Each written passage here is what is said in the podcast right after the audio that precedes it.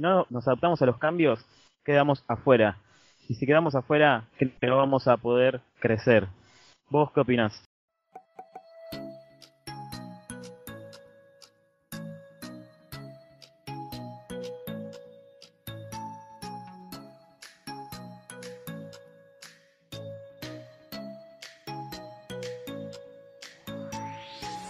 Bienvenidos a Impropio Gente, ¿cómo están? Mi nombre es Manu, estoy acá con Fer grabando el segundo episodio de esto que nos gusta llamar Impropios porque es una oferta diferente a lo que vas a encontrar en las redes sociales habituales en las que te manejas. Fer, ¿cómo estás?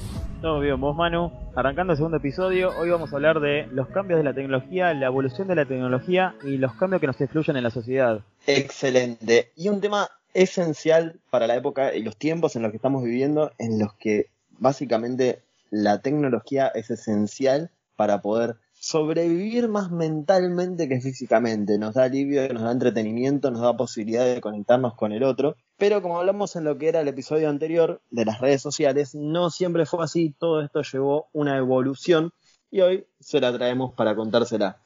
Bueno, básicamente empezó todo por el mail, que creo que para mí no fue el boom en sí, en lo que es eh, el entrar a la internet, eh, ponete a pensar que el mail arrancó mucho antes que lo que son las redes sociales, arrancó en 1977, cosa que no habíamos ni nacido nosotros, y acá recién llegó Yahoo en el 2004, cosa que parece que todavía no arrancamos nosotros con el mail, sino que arrancó en el MSN como estuvimos hablando en el podcast anterior, en el tema de eh, conectividad, no hablo de Fotolog ni nada de eso. Claro, de la posibilidad de conectarse con otras personas a nivel internacional o eh, estés donde estés. Empezó obviamente sí con, con el mail, la, el, mayor, la mayor evolución en lo que sería pasar de cartas a teléfonos de línea y pasar a una conectividad completa en lo que sería la computadora con el otro, ¿no? Mediante lo que sería el, correo electrónico, que bueno, yo creo que la mayoría habremos llegado a tener MSN, pero quizás no conocemos lo que es lo que hubo antes, ¿no? Que, bueno, yo si bien tuve Yahoo, no sé si vos tuviste Yahoo, Fer, o las demás que estuvieron antes.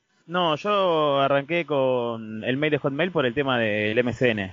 Recién ahí arranqué a sociabilizarme con el internet, que era más que nada para comunicarme con mis amigos de la primaria. Claro, pero bueno, fue el, el, inicio, ¿no? Si bien vino con un, con un periodo de otras empresas otros nombres, digamos, que terminaron siendo eh, eh, más o menos a lo que hoy llegamos a conocer en un mail completo, como lo que puede llegar a ser Gmail quizás, eh, empezó con eso, ¿no? Y a, raíz de eso, el ver la conexión que podíamos tener internacionalmente con todas las personas, empezaron a salir muchísimas plataformas y muchísimas posibilidades de conectarse con el otro, aparte de lo que sería el, avance tecnológico en los aparatos. Claro, obviamente, como me parece que el cambio más grande de la tecnología, para mi punto de vista, lo arrancó Netflix sacando lo que son puestos de trabajo a la gente que trabajaba en Blockbuster o en sí Videoclub. Porque Netflix, no sé si sabías, no es que arrancó hace pocos años como lo vemos nosotros en lo que es el servicio de streaming, sino que arrancó mucho antes alquilando VHS por internet. O sea, vos los alquilabas por internet y te lo mandaban un VHS, que si hay gente que no conoce el VHS, gente joven, eran aparatos grandes que lo ponías en una videocasetera. O sea, mucho, mucho antes que lo que empezó el streaming, que es lo que conocemos hoy en día de Netflix. Para, o sea, yo la historia que tenía o que conocía y que he escuchado en muchos lados distintos era de que el chabón de Nexus fue un día a una empresa como Blockbuster, se enojó porque le cobraban recargos por el tiempo de espera o lo que sea, y terminó abriendo una plataforma de streaming que los partió al medio. No que empezó como un lugar donde vos podías alquilar VHS. Claro, arrancó como vos decís, pero arrancó alquilando VHS. Después, el streaming arrancó mucho después, en el 2007, cuando el dueño Netflix, como bien vos dijiste, que se enojó con el recargo que le cobró la empresa, a comprar derechos de streaming, mucho más adelante en el 2007, como te dije antes, con, derechos de... Eh, porque quizás, si bien nos están escuchando por una plataforma que puede llegar a ser considerada streaming, quizás lo que están escuchando no saben bien lo que es. El streaming básicamente es eh, reproducir algún servicio, sea de video, como YouTube, de Netflix, que son películas y series, o también música o podcast, como Spotify, iTunes y demás. O sea, básicamente es reproducir algo vía internet, sin necesidad de tener que descargar el archivo, sino que lo reproducís online. Eso es básicamente lo que es el streaming. Genial, mejor explicado imposible. Bueno, y me decías. Bueno, y arrancó comprando derechos de Sony, de Disney y de MGM, que son productoras de cine bastante grandes, y así fue como comenzó a introducirlas en su plataforma. Ahí recién arrancó con un catálogo y la gente recién ahí se suscribía por internet y las miraba directamente en una página de internet, ya que la aplicación no existía como hoy, y la gente disfrutaba de las películas que le gustaban y hasta lo que más impactó era el catálogo que hacía. Viste que ahora vos miras una película y te recomienda cierta película a la cual vos viste y te tiras de películas similares. Básicamente eso es lo que lideró Netflix a comparación de Blockbuster que era la, más grande en ese momento. O sea, era como poner em, e, e, en un medio digital al vendedor que te decía, si la semana anterior me llevaste, qué sé yo, el aro, hoy llévate tal película de terror. O sea, Netflix tuvo la posibilidad de poner una personificación, digamos, algo así por el estilo, que entienda lo que a vos te está gustando para recomendarte algo nuevo, algo así. Claro, y lo que cerraba Netflix era empleados, cerraba el que la gente tenga que ir a cierto local, a cierta sucursal, para adquirir ese servicio. O sea, era mucho más práctico, como ahora. Claro, y es increíble también cómo no solamente cambia lo que sería en sí la tecnología, el artefacto o la plataforma, sino toda la cultura que envuelve alrededor de ese cambio, ¿no? Porque yo recuerdo en mi caso que era una, una salida, un entretenimiento, un paseo, por decirlo de alguna manera, el tema de ir hasta el, hasta el local donde alquilabas la película, elegir la película, volver, mirarla y después devolverla. O sea, era todo, todo un, un, proceso en el que vos te divertías, paseabas, capaz que comprabas algo para comer, etcétera, etcétera. Y hoy es gracias a lo que sería un cambio en una plataforma o en una forma de, hacerlo, cambia toda una cultura entera en la que quizás hoy ya no te vas hasta un local a alquilar una película, sino que invitas a alguien o amigos o lo que sea y te pones a ver una película y qué sé yo, compras algo para comer y todo, pero ya, ya cambia la forma en la que se maneja uno completamente, ¿no? Claro, además, no sé si te pasó a vos o le pasó a la gente que nos está escuchando, de alquilar una película, esa película no era lo que vos esperabas. Que hoy tranquilamente en Netflix, si a vos esa película no te gusta, tranquilamente la podés sacar y poner otra, sacar y poner otra, hasta que te encuentres lo que vos estás buscando en verdad. Claro, las posibilidades de empezar a adaptarse mucho más al, gusto de la persona, ¿no? Porque que comiste todo el viaje, ponele que si bien podía llegar a hacer un paseo o lo que sea, de, ir hasta un lugar donde podías alquilar una película y volviste para tu casa, capaz alquilaste una o dos, porque la realidad que los precios eran para alquilar una o dos, y llegaste y te pusiste la película y la película era una cagada terrible pero sin embargo, hoy la posibilidad de que capaz que perdiste un poquito de tiempo en elegir la película porque leíste alguna descripción o algo por el estilo, simplemente alguien te la recomendó y perdiste tiempo en seleccionar esa película y no te gustó y la sacás a la mierda y pones otra. O sea, tenés esa, esa posibilidad y la diferencia de precio también es increíble.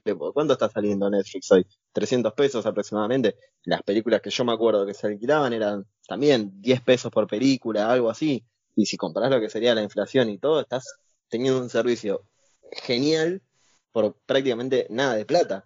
Y sin embargo, a pesar de todo eso, hoy seguimos viendo como que todavía no se terminó de instalar en todo el mundo Netflix y hay gente que vende películas, tienen comercios y demás y si bien va a ir cambiando de a poco y ya se va a ir terminando todo eso, todavía sigue existiendo un poquito de lo anterior.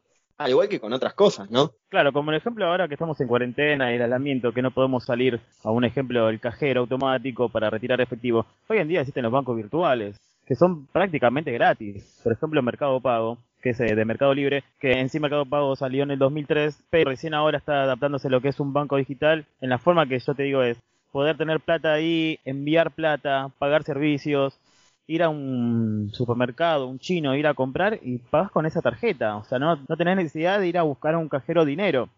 Que hay kioscos que tienen lo que es el QR, que vos con mismo con el celu tenés que pagar y no te necesitas tener efectivo y aparte se ahorra todo el lío del cambio. O sea, son cambios que lamentablemente nos tenemos que adaptar porque a la larga te terminan simplificando lo que es sí, lo que es el tener efectivo.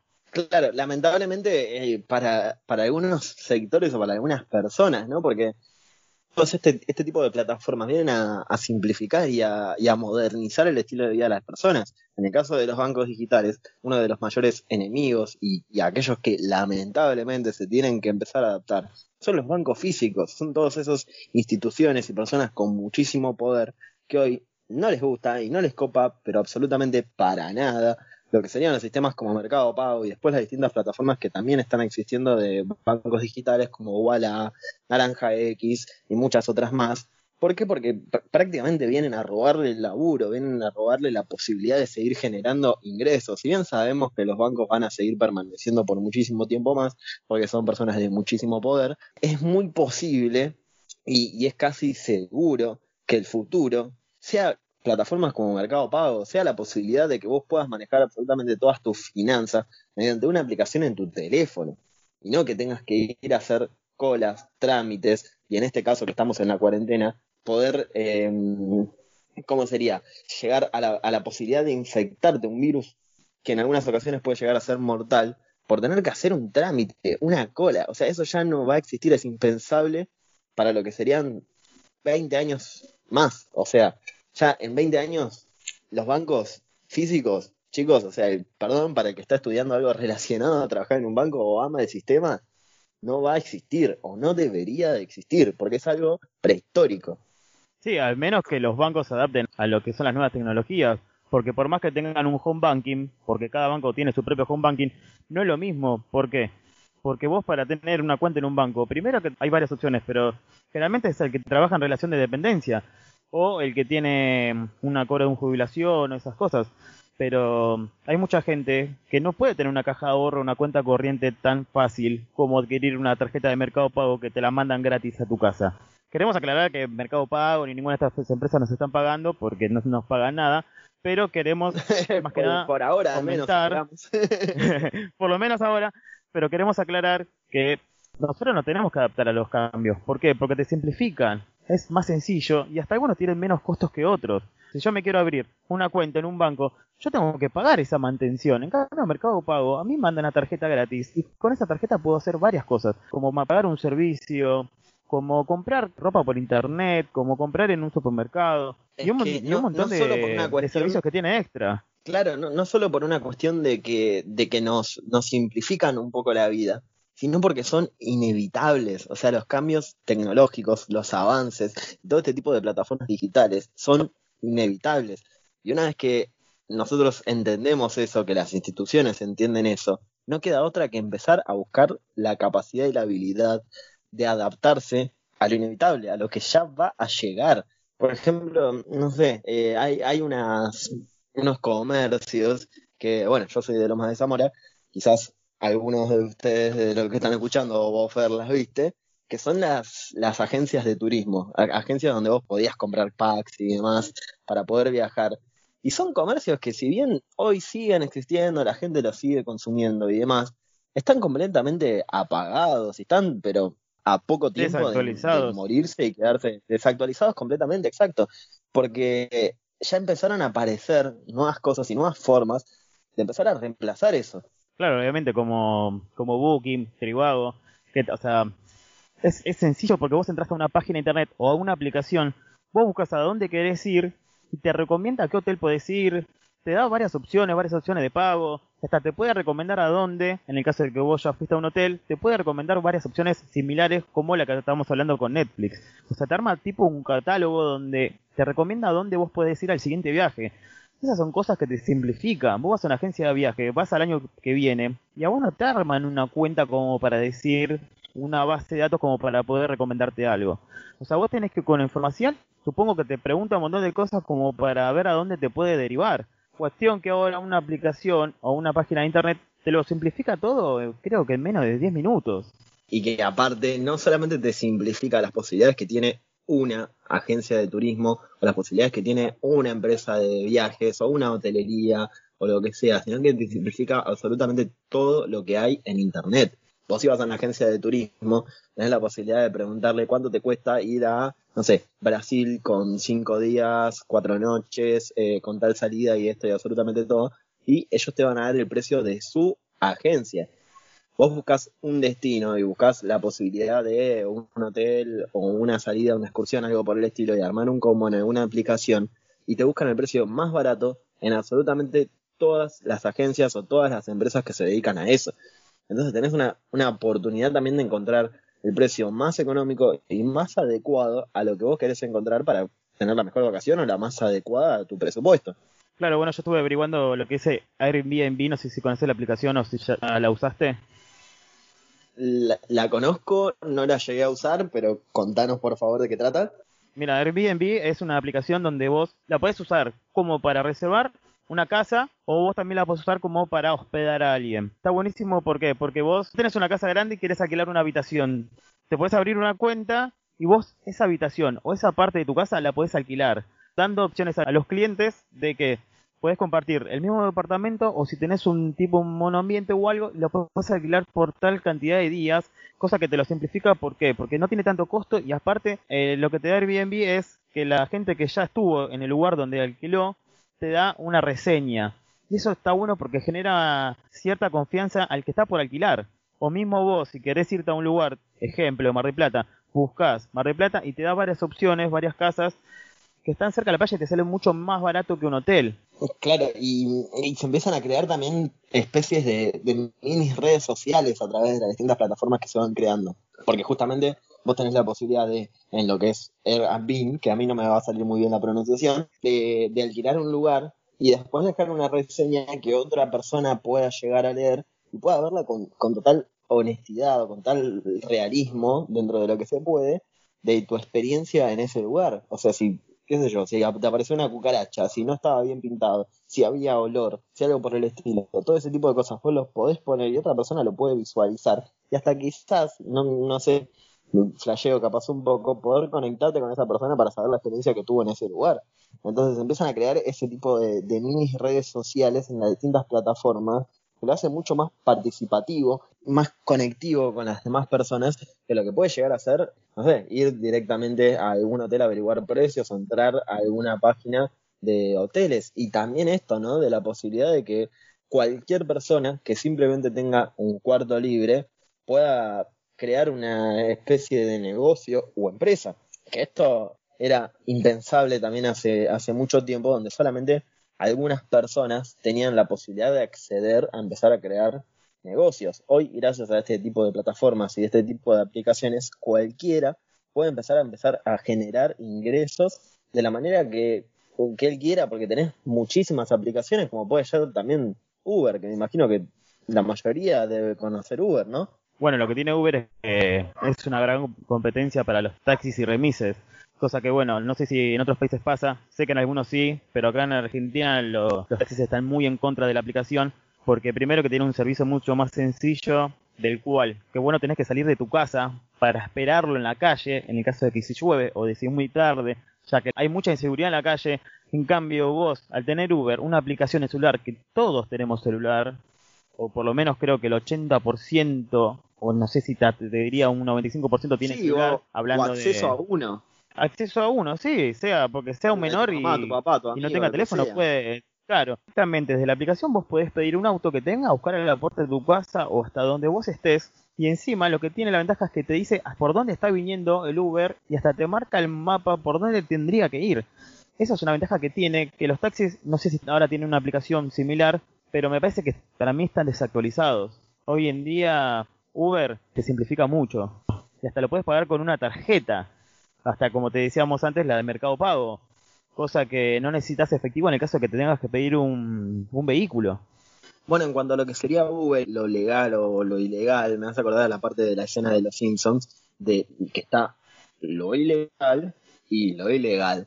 Entonces vos tenés esa cuestión, ¿no? De que si bien tiene supuestamente características, que obviamente yo no soy abogado, características ilegales, tenés publicidades en la tele de planes en los que podés comprar autos en concesionarias con planes específicos para Uber. O sea que tiene esa contradicción, pero sin embargo, o sea, la realidad es que termina siendo una competencia terrible contra lo que serían los taxis y los remises. En el caso mío, si alguien fue al mismo lugar eh, me puede llegar a contradecir, pero mis tíos fueron a Brasil y me dijeron que en Brasil es prácticamente Uber lo que se utiliza y que hay muy pocos mínimos servicios de, otra, de otras empresas o de otras que taxis, remises y demás que puedes llegar a ocupar, pero es prácticamente Uber y que hasta tienen para cobrarte con tarjeta ahí en el auto. O sea que es una, un avance terrible, pero obviamente como todo tiene un proceso, también lo que sería la llegada de Uber viene gracias a las llegadas de lo que serían los GPS y todo ese tipo de plataformas. Sí, igual más que nada a los taxis no le molesta mucho lo ilegal o lo legal, sino que le molesta la competencia. Nosotros queremos aclarar igual que no tenemos ningún problema con los taxis, sino que lo que nosotros creemos es que hay que adaptarse a las nuevas tecnologías. Yo tengo entendido que hay muchos remises que se están pasando Uber y es cuestión de adaptarse a los cambios. Y bueno, como saltaste el tema de los GPS, también el GPS lo que hace es reemplazar, que no sé si te acordás de la guía T, yo me acuerdo que mi papá la usaba muchísimo, muchísimo. ¿La guía? ¿La guía qué? Era un, la guía T. No, ni idea, ni idea. La guía T era un, un cuadernito chiquitito que no sé si se usaba más en capital que en otras provincias, pero yo me acuerdo que mi papá se buscaba por orden alfabético del barrio y ahí te tiraba sí, una, sí, me acordé. A una página. En a mi casa tenías la también que debe ser eso, pero era tan tan viejo y tan usado que ni siquiera tenía la, las carátulas, entonces no, no tengo ni idea cómo se llamaba, pero debe ser eso que me, que me estás contando vos. Claro, mi papá me compraba un montón porque las compraba, me acuerdo, en los puestos diarios. O sea, cuestión de que vos buscabas el barrio y te, decía eh, la página y la página tenías que tenías como tipo un... ¿Cómo se llama el jueguito ese de del barco? Que se hunde el barco. Guerra Naval. 5, ponele. Ese. Eh, que vos buscabas, no sé, B5 y ahí te decía más o menos la parte del barrio y te decía qué colectivos pasaban. Era algo así, pero mucho no me acuerdo porque la verdad es que es muy antiguo. Bueno, eso fue reemplazado por el GPS, cosa que eh, lamentablemente los empleados que trabajaban en la guía T, eh, no sé si se quedaron sin trabajo o se lo derivaron a otra zona, seguramente. pero básicamente es eso lo que estamos hablando hoy, que las tecnologías eh, lamentablemente reemplazan ciertos trabajos. Claro, y, y hoy, o sea, primero T fue reemplazada por los GPS y los GPS después fueron reemplazadas por lo que es el monstruo, si bien aparecieron empresas en el medio, de Google Maps. Google Maps es algo terrible y si bien tenés algunas que otras plataformas, yo creo que, no sé qué opinas vos, creo que es una de las mejores en la que puedes encontrar absolutamente todo. Mira, lo que tiene ventaja Google Maps es que vos en Google Maps podés buscar un restaurante, un local de ropa, un supermercado. Eso es una ventaja que tiene Google Maps, que es para todo tipo de usuario que te puedes poner GPS si vas a pie, si vas en bici, si vas en moto, si vas en, en auto. Y después hay otras plataformas, como dijiste vos, que se llama una de las más conocidas que es Waze, que es más que nada para eh, conductores de auto. Yo no la uso porque no tengo auto, pero por lo que tengo entendido es que te dice el tráfico a tiempo real. Que la verdad que está bueno por el tema de que si hay tráfico en un lugar te deriva por otra calle y te terminas ahorrando cierto tiempo. Y aparte lo que tiene que está bueno es que puedes bajarte la voz de actores, de famosos, y eh, no es la voz típica de Google. Está, por ejemplo, acá en Argentina, Rodríguez Galati, Mario Pergolini. Está bueno porque te vas cagando de risa en el camino que vas escuchando a los Rodríguez Galati, que son unos genios, que te van guiando el tráfico. O sea, es una genialidad. O sea, son cambios que van agregándose y la verdad que por lo menos no es solamente algo básico, sino que te vas riendo en el camino. Claro, no, no solamente cambiaste un librito que, bueno, se puede romper, mojar, juntar polvo, eh, con limitaciones, es obvio, porque se imprime una vez y no que se va actualizando todo el tiempo, sino que encima tenés la posibilidad de, mediante una página o una aplicación, ver todo el camino y todos los lugares a donde querés ir y también que te lo vaya diciendo tu ídolo o alguien que te haga reír o lo que sea. O sea, las posibilidades son infinitas, pareciera. Sí, no, son cambios que el, GPS se usa mucho más que Waze, porque Waze solamente la usan para, para andar en auto.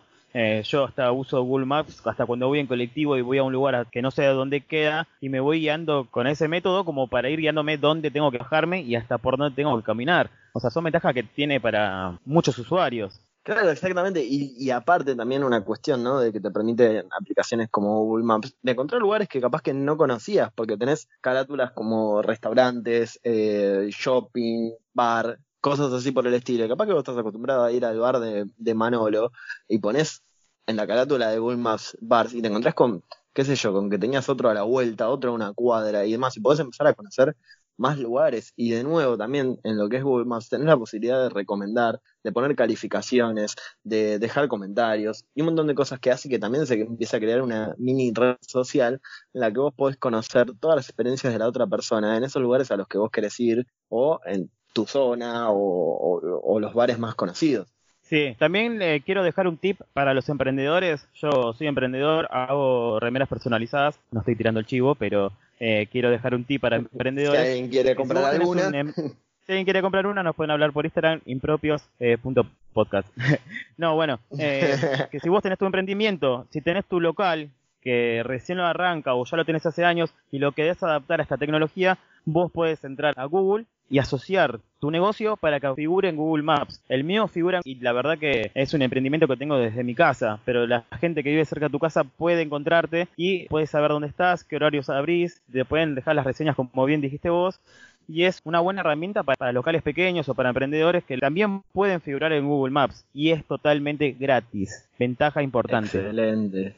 Excelente eh, tips para emprendedores podríamos empezar a hacer una sección de eso, ¿no? Porque todo lo que se en estas aplicaciones y todas estas plataformas básicamente son para emprendedores. Si bien es asociado a una empresa o una aplicación, el que se anima a, sumarse a Uber, a sumarse a Airbnb, eh, a, a, poner su negocio en su casa y asociarse con Google, todo ese tipo de cosas, son justamente emprendedores que yo creo que hoy en día los emprendedores arrancan en las redes sociales y después ven si se pone un negocio o arrancan a la par con el negocio y las redes sociales. Pero me parece que hoy en día para un emprendedor es fundamental tener redes sociales, sea Instagram, sea Twitter, sea Mercado Libre, eh, sea Uber, como bien vos dijiste, para empezar a, a, manejarte por tu propia cuenta. Hoy en día, si te adaptas a los cambios, tenés muchas herramientas para poder crecer económicamente siendo independiente. Exactamente, exactamente. Y bueno, paréntesis también, ¿no? Ya que aprovechamos para tirar chivos, tenemos nuestras redes sociales, nos pueden seguir, impropios.podcast, impropios-cast en lo que sería el Twitter. Síganos y van a encontrar mucho más contenido.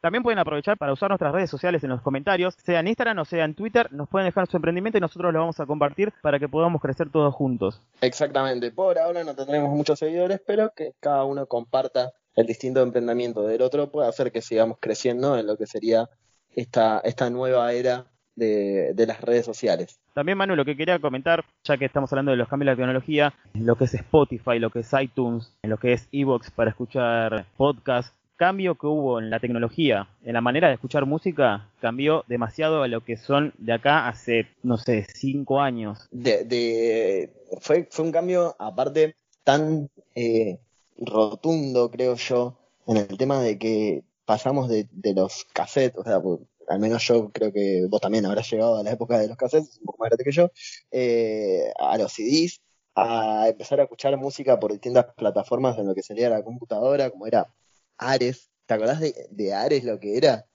Ares era, un programa que tenía más posibilidad de tener virus que de escuchar música o mirar una película. Que, que, que intentabas bajar qué sé yo, el, algún tema de, de Miranda, de Tan Biónica, o no sé qué, bandas estaban en ese momento más, más conocidas, y te, te descargaba contenido pornográfico, sonidos raros y cosas así por el estilo. O sea, pero bueno, de esa manera, claro, pero bueno, de, de, esa manera fue que empezó lo que sería la digitalización de la, de, de, la música y de lo que sería la parte del audio, ¿no? Y de que lo que hoy nos lleva a que podamos estar transmitiendo, grabando esto que si bien puede llegar a ser un poco precario, podemos llegar a cualquier parte del mundo mediante un audio, nada más que un audio. Y es algo increíble, ¿no? O sea, pasar de lo que sería cassette a CDs a una plataforma como Ares, todo lo que pasó en el medio, que creo que vos lo sabes un poco mejor, eh, para poder llegar a hoy. ¿Vos sabías cómo era el funcionamiento de Ares? Tenía una, leve idea, pero seguramente lo puedes explicar mejor. Bueno, en realidad lo que más eh, pegó en ese momento era Napster. En otros países obviamente era muchísimo más grande, pero acá en Argentina se usaba muchísimo más Ares. Ares era un tipo de servidor que en el cual, o sea, vos, yo no podía ver tu información, pero en el caso de que vos tengas Ares, yo tenga Ares, y si vos tenías una canción que se llamaba La base de Sabor Sabrosón, y si yo buscaba eso, y si vos teniendo Ares y yo teniendo Ares, me buscaba en toda tu computadora esa canción y me la descargaba. por eso era que había tantos archivos truchos. O sea, yo por ejemplo tenía una canción que era, o tenía, no sé, un archivo, un virus, y le, cambiaba el nombre, le ponía la base, sabor sabrosón, vos descargando ese archivo te llenaba de virus tu computadora. O sea, lo que era era como una base de datos en un servidor que entre los eh, usuarios de Ares se pasaban la información entre información. O sea, yo me descargaba tu canción, vos siguiendo teniendo tu canción, y era de esa manera que se usaba Ares. Yo es la verdad que me enteré hace, creo que hace menos de un año. Mirá vos, no, no, no, tenía no tenía ni idea de que era el funcionamiento y que bueno, que por eso hacía que, que descubramos cosas turbias en Ares, ¿no? Porque justamente eran cosas turbias que otro tenía en su computadora. Sí, además que era lentísimo. Bueno, de la idea de Napster, de ese programa lleno de virus, Steve Jobs, creador de Apple, quiso implementar algo así a sus servicios, pero de una manera totalmente legal. Lo que hizo fue en el 2001 crear una plataforma llamada iTunes y en ese mismo año, eh, por lo que tengo entendido, apuró a sus empleados en lanzar lo que es el iPod, el primer MP3, como para escuchar música. Antes estaba el Walkman, no sé si te acordás. Sí, ese aparato gigante que, tenía que llevar. Después salió el de CD que tenía anti-shock para que si vos caminabas mucho no saltaba el disco, era genial. Bueno, lo que quiso hacer Steve Jobs, viendo todas esas ideas, quería actualizarlas, obviamente, a los cambios de la tecnología, y se le ocurrió hacer un aparatito bastante grande para lo que son ahora los MP3, que bueno, ya el MP3 ya dejó de existir, o sea, imagínate cómo avanza todo, ¿no? En el 2001 lanzó lo que es iTunes para comprar música online y lanzó en ese mismo año lo que es iTunes. Compraba cierta canción a un dólar, o sea, un dólar por canción, y la podías colgar en tu iPod y así podías escuchar la música. Después lo que salió, yo más adelante, que salió en el 2005 es Spotify. Ahí revolucionó más la manera de escuchar la música, ya que eres eh, por streaming, que es, o sea, te podías escuchar cierta cantidad de música que vos querías a, eh, un costo gratuito o a un costo premium que eh, no tenía anuncios, podías escuchar más cantidad de horas, porque antes te dejaban escuchar solamente creo que 20 horas por mes. Y bueno, eso revolucionó más lo que sería el cambio. Después Steve Jobs vio que era increíble que en un sistema de una suscripción de, con tan pocos dólares que a él le salía un dólar por canción, creo que en Spotify no sé si eran dos o tres dólares por mes podías escuchar la cantidad de música que vos querías. Claro, es, es increíble cómo podemos pasar de lo que sería un cassette, CD, Ares, algo completamente mediocre, evolucionar a plataformas como YouTube, iTunes, Spotify y demás, y, y, y que todo fue, todo fue de la misma manera, ¿no? Antes la televisión era en blanco y negro, sin sonido, empezó a tener sonido, empezó a tener color, empezó a crecer, empezó a aplanarse.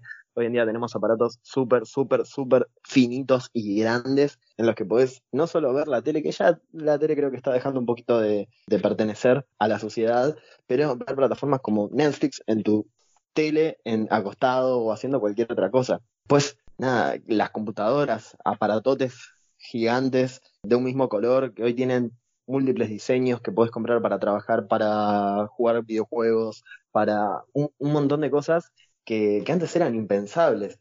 Todo ese tipo de cosas van a seguir y seguir y seguir y seguir creciendo a medida de que vayas a ver qué es lo que nos podemos encontrar en el futuro. Y la realidad para mí, no sé para vos, Fer, es emocionante.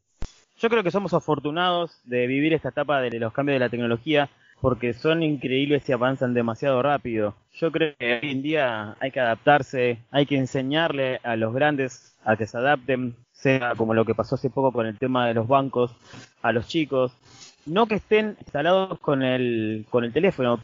La tecnología nos sirve para trabajar, para emprender, para estudiar, para comunicarse, para conectarse. Si no nos adaptamos a los cambios, quedamos afuera. Y si quedamos afuera, no vamos a poder crecer. ¿Vos qué opinás?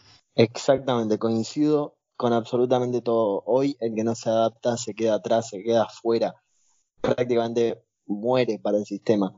¿Por qué? Porque hay que entender algo, como ya lo dije antes, el cambio es inevitable, la evolución es inevitable. Todas estas personas que fueron protagonistas del cambio que estamos viviendo hoy, como Steve Jobs, Mark Zuckerberg, Bill Gates y todos los demás, van a seguir apareciendo van a aparecer más y mejores. Y es una cuestión tuya, es una cuestión completamente tuya la decisión de adaptarte o no, de quedarte atrás o no, de seguir participando. Y quién sabe también quizás ser uno de los protagonistas que pueden llegar a cambiar completamente la historia, de que pueden llegar a dar un giro completo en la humanidad y plantar una evolución gigante, pero depende absolutamente de vos. La recomendación desde nuestro lado es que te adaptes, que entiendas que el cambio es inevitable, que va a suceder lo quieras o no, que va a suceder con vos o sin vos.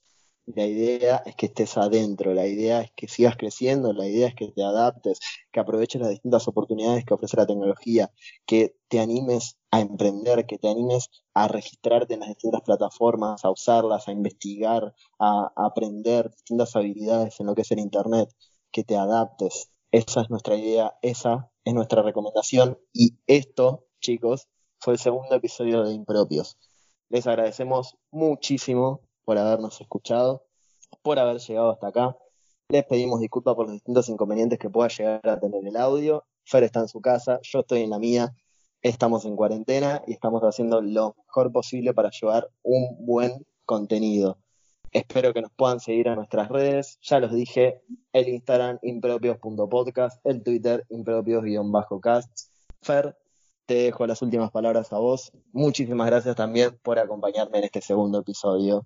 Bueno, queremos aclarar que nosotros abrimos un hilo del primer episodio aclarando todo lo que charlamos con un poco más de información detallada y hoy vamos a abrir un hilo en Twitter con toda la información que hablamos. Así que vayan a las redes, comenten que tienen algún proyecto, consultar sobre emprendimientos. No somos muy profesionales, pero si les podemos dar una mano, enorgullece. Así que nos despedimos. Muchísimas gracias por escucharnos y si les gustó también lo pueden compartir con, sus amigos. Muchísimas gracias y los esperamos en el episodio.